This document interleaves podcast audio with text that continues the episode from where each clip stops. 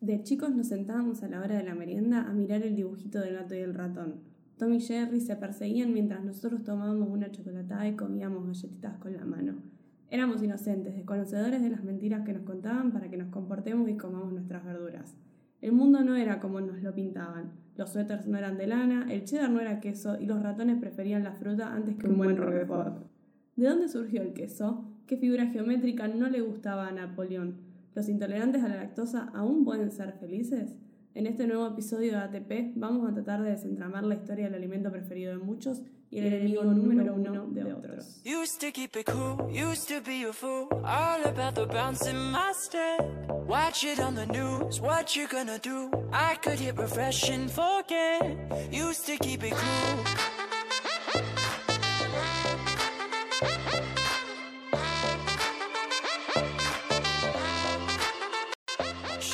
Bienvenidos una vez más a un nuevo episodio de ATP, el podcast cuyos hosts siguen grabando aunque nadie los escuche.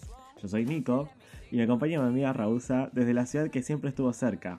Hola muchacha, Hola querido, ¿cómo andás? me trabé porque dije de la ciudad que siempre estuvo cerca y yo no estoy Y en no la ciudad que siempre estuvo no estás cerca. en la ciudad. Eh, Yo estaba pensando lo mismo, ya le arrancaste mintiendo a la audiencia. Oh no, no sería la primera vez. ¿Habías grabado desde San Genaro ya algún episodio? No estoy seguro, creo que no. ¿O sí? Para- Para mí creo que no. este es el primero. Y el wifi anda, así que genial. Excelente. Así que veremos, veremos cómo sale. Te extrañaba. Sí, no nos vemos hace seis meses desde que dejamos de grabar. La gente no lo sabe, pero yo todas las noches me pongo los auriculares, pongo la intro de ATP y lloro en posición fetal. Cada tanto escucho la, la canción de la intro, porque ya saben que no la compusimos nosotros, obviamente. Eh, y me habla nostalgia. Ay, sí. Así que Totalmente. estamos, de nuevo reunidos. Este episodio es un episodio especial y está dedicado a uno de los alimentos más deliciosos y fundamentales de la dieta eh, mundial, Argentina. Lo es, ¿Es el mejor alimento? lo Eh, es. viene en muchas formas, ese es el problema, porque decir que no te gusta el, El queso, es raro, porque tal vez te gusta el queso cremoso o el queso crema, uno te tiene que gustar. Bueno, mira, a mi primo no le gusta el queso. Un saludo para Iván, que está en Buenos Aires. Pero el cheddar sí. Cada tanto se, se come tipo una hamburguesa con una petita de cheddar y eso es lo máximo. Eh, Con el cheddar tengo. he tenido mis diferencias. Porque pasó algo. O sea, el cheddar es un queso. o eso creía. Hasta que el, el otro día hablando con nuestra amiga Gio, que encima ahora está en la tierra del queso. Estamos hablando del queso cheddar. Yo no sé si le pregunté cómo se hacía el queso cheddar o qué tenía. Pero me dijo que. Me dijo la siguiente frase. El cheddar no existe. Y yo le dije, ¿cómo que el queso cheddar no existe? Me dice, sí, es como cualquier cosa. Y mi mente, lo- la, la asociación que hizo fue como, como si fuera la salchicha de los quesos. Ay, sí, qué asco, la salchicha. O sea, cuando vos sabés lo que tiene la salchicha, es como qué asco la salchicha, pero después querés comerte una salchicha.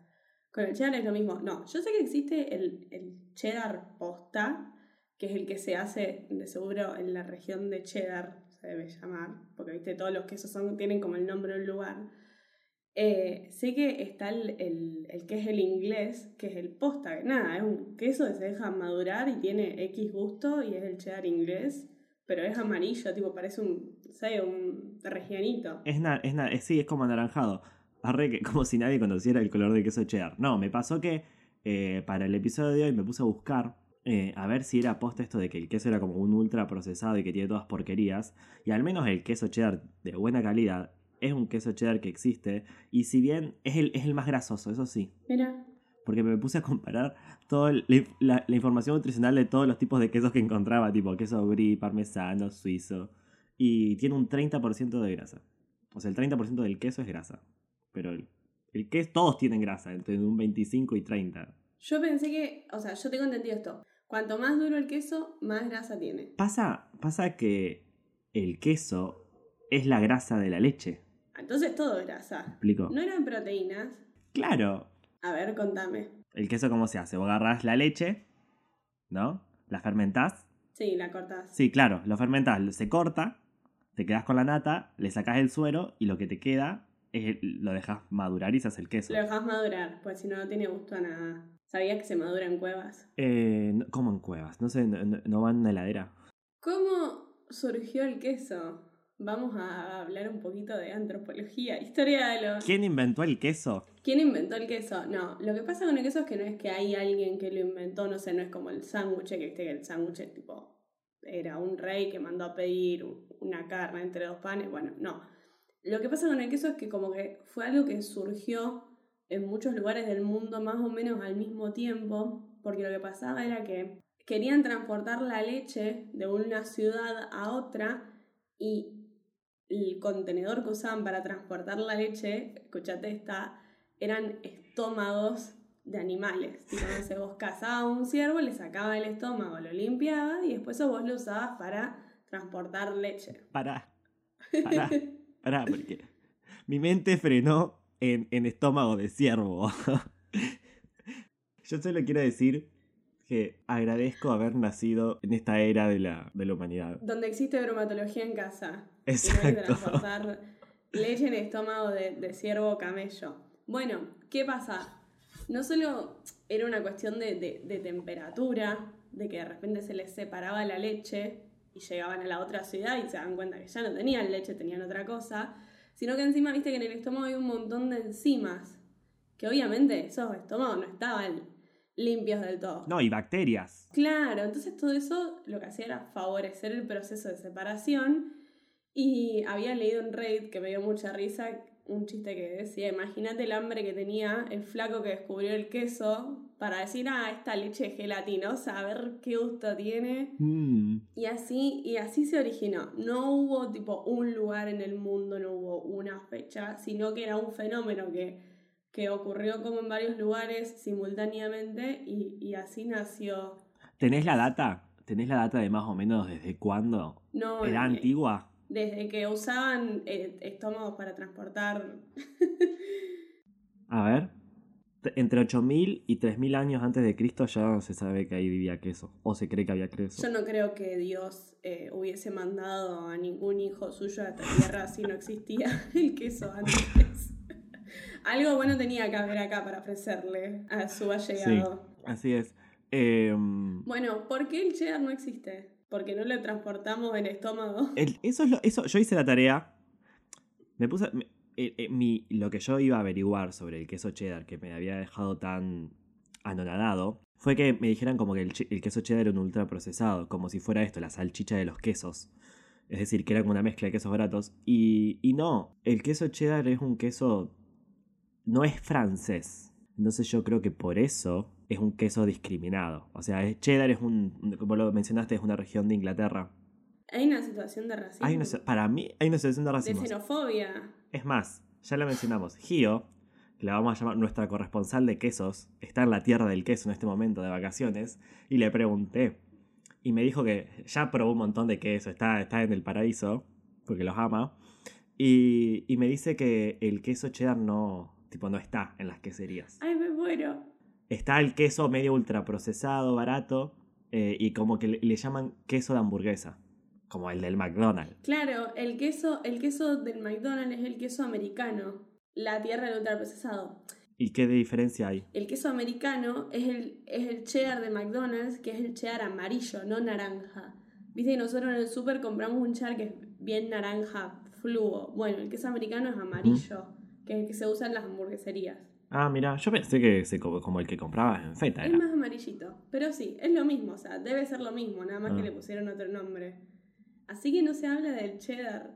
No se habla del cheddar y a mí me da mucha risa porque Gio acá en, acá en Argentina, ella siempre cada vez que vamos a un bar o ella va al súper, yo le siempre le, digo- le, le diría que tiene que hacer un blog sobre quesos.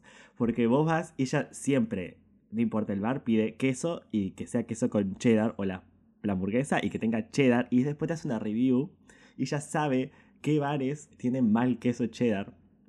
Entonces, ella tiene toda la data del queso en Rosario. Este es el momento en el que aclaramos que Giovanna es intolerante a la lactosa.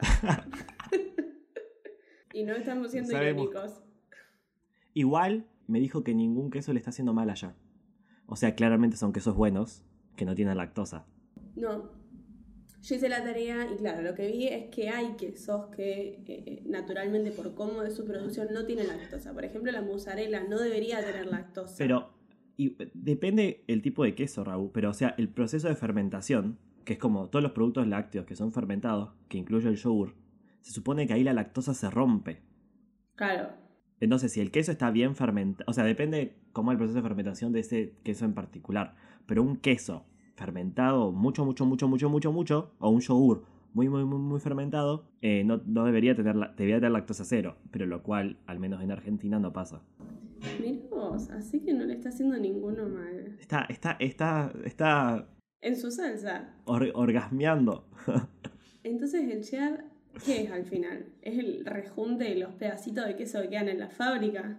No, justamente no. No. Yo busqué y no. El queso cheddar tiene un nombre y apellido. Ahora bien, el queso untable sabor cheddar, estoy 100% seguro que es el queso crema común o el queso untable y le ponen el, Colorante. el colorante y el saborizante de sabor cheddar. Eso no, pero eso no quepa duda de cualquier alimento con sabor a tal cosa. Pasa que, ¿cómo, cómo haces vos para chequear? Por ejemplo, podríamos hacer un queso cualquiera, no sé, un mozzarella, y agregarle colorante y saborizante a cheddar y queda queso cheddar en fetas. Para mí, ¿Y se enteraría la gente? Capaz hacen eso. para mí no, para mí es lo que queda, rejuntan lo que queda todos los otros quesitos. Elijo creer que es lo peor de lo peor. Los bordes. No, encima, ¿sabes que lo peor es que ahí estamos hablando de un queso sólido? Pero viste que ahora venden el, el cheddar tipo en sachet, mayonesa, que es como líquido. Sí, es como... Pero ese para mí es el queso untable nada más que con una boquilla de tipo de mayonesa. El Adler, es marca Adler. No, es muy, es muy, es muy líquido. Bueno, y eso explica por qué Jesús, así como vino, se fue, ¿me entendés? Como Cuando vio que hicimos el queso líquido eh, de color naranja fluo, dijo, no, bueno, hasta luego. Y, y no Así volvió es. nunca más. Así que bueno, escucha, hablando de los componentes del queso, Sí. otra de las cosas que, que tiene la, más que el queso, la leche, es una proteína que se llama caseína. Ujú. ¿La ubicas? Así como la leche la usamos para hacer el queso, estuve investigando y descubrí que en el 35 más o menos eh, pasó en, en Francia, no, mentira, en el 35 pasó que en Italia al gobierno le estaba costando mucho, tipo a nivel monetario, importar lana. Entonces le pagaron a científicos para que investiguen tipo alternativas para la lana y un tipo y un tipo agarró y logró crear una fibra textil a partir de la caseína que sacaba de la leche y lograron hacer prendas. Suéter de queso. El problema era que cuando las mojabas tenía olor a tipo a queso podrido, a leche, a leche echada a perder. De seguro vos y yo conocemos conocemos más de una persona que tenga las prendas hechas de Olor a pata. de caseína. Pues tiene, tipo, era el olor a pata, así que lo tuvieron que descartar. Pero, pero existió, estuvo, está. Y sí. Se intentó y no se logró. Tal vez ese fue el inicio de los, de los, de los materiales biodegradables. Sí, sí, sí, pero no se, no se logró usar. O sea, pasaron los años y se ha refinado la cuestión, pero es un muy buen, una, buen- una muy buena primera aproximación. Vos sabés que eso se estudia. Yo es una, una disciplina a mí dentro de la química que me reinteresa. Hay toda una movida de cómo hacer productos que sean biodegradables y muchas veces las proteínas tienen la capacidad de como acomodarse para tipo una al ladito de la otra, pero tantas que podés formar fibras. Y hay gente que estudia, por ejemplo, cómo hacer eh, plástico o, o fibras tipo que podrían usarse como telas a partir de biomasa. Biomasa sería como desechos biológicos. Estoy pensando, sí, porque la, única tela orgánica sí es el lino que yo conozco, tela vegetal. ¿Y el algodón, Flaky? Ay, qué estúpida. Sí, pero con algodón no puedes hacer plástico. No puedes hacer mate- biomateriales. Claro, yo estaba pensando en la indumentaria. No, no, esto trasciende la indumentaria. Fíjate, si, hiciéramos, si pudiéramos hacer plásticos, o sea, o un material símil plástico, a partir de eh, desechos eh, de, de plan- biodegradables, transformaría la sociedad completamente. En realidad lo que hay ahora es que dice, por ejemplo, no sé, las botellas de Coca-Cola que dice, hecha con tanto porcentaje de plástico biodegradable. Lo que han hecho no es hacer un material que sea 100% biodegradable, sino crear un material que ya saben que algunas bacterias que están en el agua, tipo pueden descomponer. Sí, lo entiendo, pero hay una diferencia ahí. No es lo mismo un plástico que se descompone fácil a un plástico hecho a partir de compuestos que no son, tipo, que vienen del ah, petróleo. sí, obvio. ¿Se entiende cuál, qué es lo Sí, sí, revolucionario? Tipo, sería un nivel más de independencia de los compuestos, de los, eh, de- no desechos fósiles, ¿cómo se dice? Tipo, las cosas que sacan de los lo que se saca de los dinosaurios. De los ¿Cómo se compuestos orgánicos. Compuestos fósiles. Del licuado dinosaurio. De licuado, licuado de dinosaurio, exacto. Así que bueno. Por último. No, no, no me quiero ir de este episodio sin eh, traer la reseña histórica. Ah, igual la tuya recién fue una reseña histórica, más o menos. No, no es graciosa. Tengo una anécdota que leí cuando leía sobre el tema, que era, eh, viste que los quesos son redondos, todas las formas de quesos. Es verdad. Pero para mí eso po- porque el centro es como lo, lo más rico. Eso capaz es un mito de tu familia, no tengo idea, pero la razón por la que es redondo es bastante simple. En realidad es porque es re fácil de cortar, porque puedes cortar los triangulitos. Entonces la horma viene redonda porque es re fácil de cortar. Sí. Pero hay un queso que se llama Balanzai, no sé, no sé cómo se pronuncia eso, o sea, perdónenme los, los oyentes que hablen francés. Es de una región de Francia, obviamente, y era el favorito de Napoleón. Napoleón amaba ese queso y lo llevaba, como él viajaba, hacia, iba a pedir pueblos extranjeros a matar eh, árabes y se los llevaba con él y dicen que lo, lo- lo quería siempre cerca y lo cenaba todas las noches porque le encantaba. Cuenta la, la mítica leyenda de que él trató de, trató de invadir Egipto, o sea, las tierras de Egipto, por una cuestión que estaban en guerra con Inglaterra y no querían que llegue a India. No sé, una pelea. Se le encaprichó que quería Egipto. Fue a invadir Egipto y no, no lo consiguió. Y dicen que el, los que trabajaban, no sé, el cocinero o el quesero que tenía, qué sé yo, le trajo el queso balanzai en forma de pirámide ¿Cómo? cortada y él se puso de tan mal humor y quedó tan enojado que se peleó con el queso y nunca más los probó. Y en la actualidad el queso Balanzai es el único queso que no se vende en horma Circular, eh, claro. redonda, se vende como en forma piramidal. Ay, por conversarla contra Napoleón. Igual es como yo lo que yo sospecho es que eh, es una anécdota tipo mítica, no creo que el queso sea como que quedó que es piramidal, pero la gente inventó esa historia para mí. Qué copada. No, para mí fue una venganza tipo del el quesero real. este me tomó de estúpido, ahora toma. El queso nunca más vuelve a ser redondo. Viste que está como esta, esta creencia cultural que se ve muy reflejado en las películas de, de animación. eh, o poner en Tommy Jerry, en Ratatouille. eh, que, que es esta cuestión de que a los ratones les encanta el queso. Sí, Bueno, pura falacia. A los ratones les gustan más tipo los alimentos así como, como dulces, frutados. Ah, sí. Es un chiste el que les gusta el queso. Sí, sí, sí. Es más, o sea, si vos a un ratón le pones o sea, una fruta, una naranja, y al lado un queso, van a ir a la naranja. Ay, wow. Está esta cuestión, eh, esta creencia sale de que generalmente las ratas están como en los lugares más eh, sucios, donde hay como condiciones por ahí poco hospitalarias. Y generalmente el queso era consumido por personas pobres porque era un alimento que vos podías conservar durante una gran cantidad de tiempo e ir comiendo a poquito. Y como en esos lugares solía haber ratas, se asociaba con que, ay, las ratas están ahí por el queso. Ah. Y no, las ratas están ahí por la mugre, pero no por el queso. No les gusta el queso. Claro, y es alto mito, porque por ejemplo, yo he visto eh, en, en mi casa o en la casa de mi abuela, yo he visto las trampas de ratones, viste las clásicas de los dibujitos, Sí. donde ponen un pedazo de queso arriba, como para agarrar al ratón, o, o queso envenenado, con veneno para ratas. Y no lo agarran porque no Eh. les gusta, son delicados. Los suéteres hechos de lana de, de leche. Porque no se lo van a comer. Pues no se lo van a comer. No se lo van a comer. ¿Y sabes por qué el olor a queso feo y el olor a pata? Por las bacterias acidolácticas. Para que googleo. Este, capaz estoy hablando sin saber. Para que googleo. ¿Por qué el queso tiene olor? Para mí es eso, porque quedan bacterias acidolácticas eh, de, de- de la leche.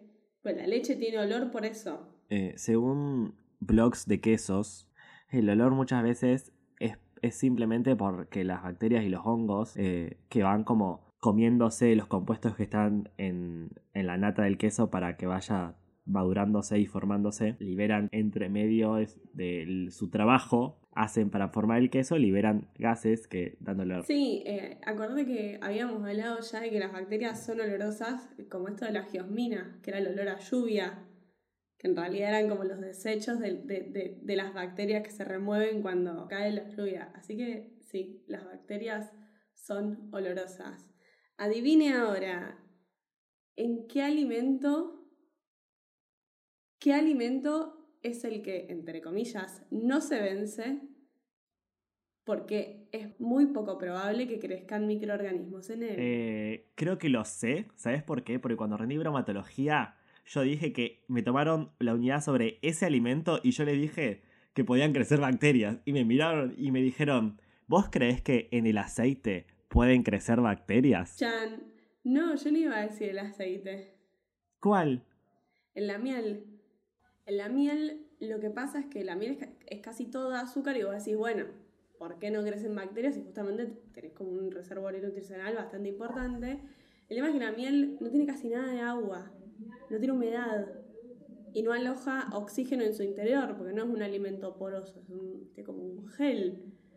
No solo eso, sino que la miel es, eh, digamos, la, las abejas consumen el polen, lo regurgitan en su estómago y en su estómago tienen bacterias que producen eh, agua oxigenada. Entonces cuando sintetizan la miel, cuando la devuelven, la miel tiene un pequeño porcentaje de agua oxigenada y el agua oxigenada es un antibacteriano. Está desinfectada. Claro. Entonces la miel es un alimento que no se echa a perder casi porque, porque no, no aloja bacterias. Ahora, ¿qué pasa? No aloja bacterias de las tradicionales. El problema es que si te la llega a agarrar a la miel una bacteria anaeróbica. Puede ya tener botulismo. Hay gente que hace Bueno, que tipo tiene mieles guardadas durante años, años, años y, y- y después las vuelve a probar. Y nada, es medio un bajón porque se le va el gusto. ah, sí, Pero en teoría, en teoría, si no le agarró ninguna bacteria anaeróbica, no te pasa No nada. es como el vino ni es como el queso. La miel entonces. Se conserva re bien. Bueno, muchacha, no crecen bacterias ni en la miel ni en ni en, ni en el aceite. Ni en el aceite. En el, en el queso sí, en el queso viven y son felices y gracias bacterias porque sin ellas no existiría el queso. Así que se nos termina, se nos termina el tiempo. Les recordamos a la gente que nos vamos a estar viendo todos los martes durante varios, no vamos a decir cuántos todavía, los tenemos que decidir. Gracias por escucharnos. eh, saben que pueden escribirnos un mensaje en ATP del podcast por Instagram si quieren hacernos una pregunta, un comentario o insultarnos. Y los quiero mucho. Y pueden mandarnos queso. Yo acepto queso. Hoy sí. Y miel. Y leche. No. Ya está. Yo soy Nico. Ella es Raúl. no, no. Que ahora mi mamá escucha el podcast. Queda ahí. Yo soy Nico. Ella es Raúl. Y no se olviden, al pan pan Y al vino, el portillo. To hide. We gon'